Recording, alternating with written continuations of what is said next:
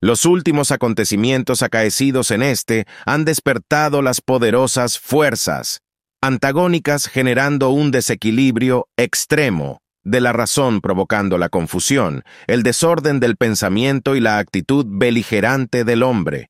Las diferentes doctrinas enigmáticas que traspasan los límites de la cordura y la sensatez han llegado a ser el escenario del pálido semblante de la muerte, el estupor y el terror del mundo y lo acercan al mayor caos de la historia.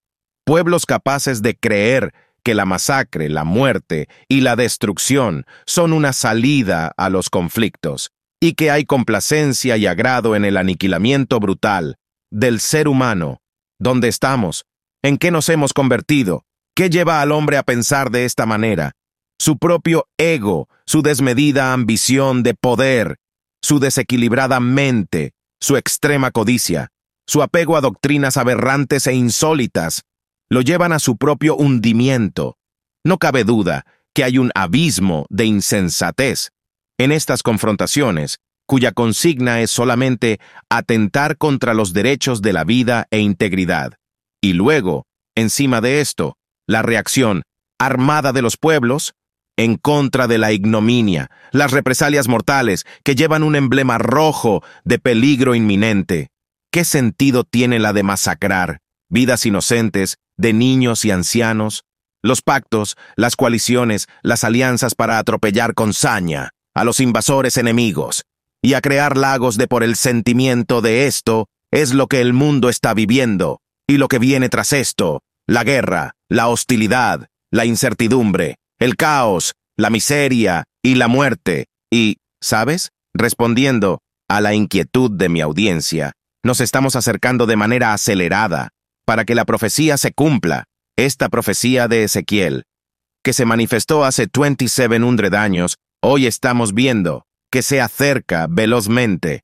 Y a través de las noticias podemos darnos cuenta, en este conflicto está haciendo una alianza con varias naciones islámicas, y esto con la intención de muchos intereses, sobre todo, con la intención expresa de invadirla el punto de advertencia es que todas las profecías tendrán su cumplimiento, y aquí está el peligro inminente, que las naciones opten por usar el en contra de todos aquellos que interfieran en su expreso proyecto. Nosotros como cristianos no debemos estar indiferentes a esto.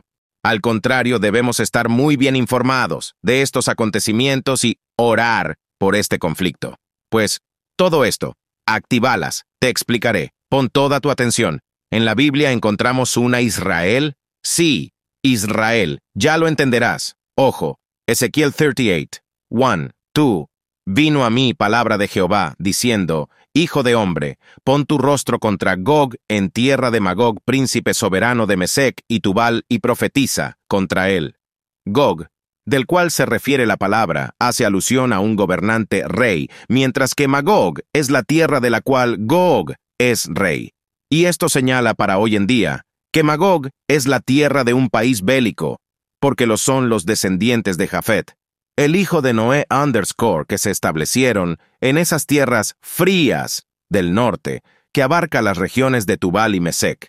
Estos territorios se extienden desde Rusia a Turquía, ambos países localizados al norte de Israel. La ciudad denombrada en este pasaje es puntualmente y la profecía referida en Ezequiel 38, atacarán a Israel en el tiempo del fin. Este es su verdadero propósito. Y la pregunta que surge, pero, ¿esto está lejos todavía? Sí, pero recuerda que todo lo escrito en la Biblia acontecerá, y los cristianos estamos presentes desde hoy hasta que sucedan. Y sabes, no nos tomará de sorpresa para nosotros o para nuestros hijos. Ya estamos avisados. ¡Ojo! Ezequiel 38, 8 al 9. De aquí a muchos días serás visitado. Al cabo de años vendrás a la de la espada, recogida de muchos pueblos, a los montes de Israel, que siempre fueron una desolación. Más fue sacada de las naciones, y todos ellos morarán confiadamente.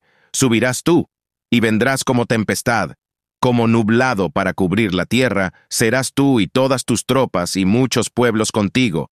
Y en el versículo 15 dice, Vendrás de tu lugar, de las regiones del norte, tú y muchos pueblos contigo, todos ellos a caballos, gran multitud y poderoso ejército, y subirás contra mi pueblo Israel como nublado para cubrir la tierra. Será al cabo de los días. Este pasaje dice claramente que la nación armamentista atacará en su momento a Israel, la nación que había sido esparcida, pero que Dios juntó de los four puntos cardinales de la tierra a partir del 14 de mayo de 1948 y esto va de la mano también con la profecía de Jeremías 1, Jeremías 1, 14 al 15. Me dijo Jehová, del norte se soltará el mal sobre todos los moradores de esta tierra. Porque he aquí que yo convoco a todas las familias de los dice Jehová, y vendrán, y pondrá cada uno su campamento a la entrada de las, y junto a todos sus muros en derredor y contra todas las ciudades de Judá. Tanto la profecía de Ezequiel como la de Jeremías ambas están haciendo alusión a la batalla de profecía que también anuncia.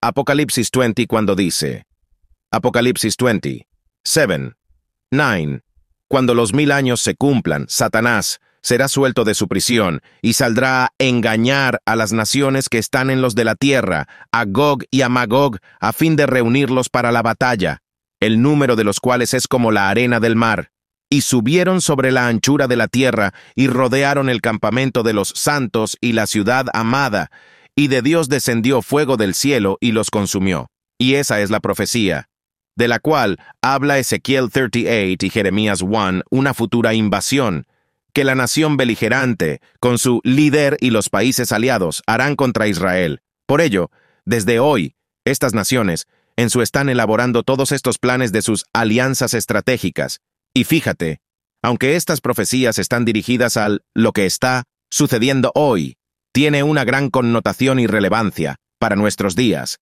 y los cristianos vamos adelante en nuestro conocimiento y verdad, y recordemos que el que se opone a todo designio divino surgirá de una alianza, de diez reinos, los diez cuernos que nos habla el libro de Daniel y que también habla Juan, los diez reyes que estarán en alianza, Daniel 7, Apocalipsis 13, y le entregarán al su reino, el cuerno pequeño.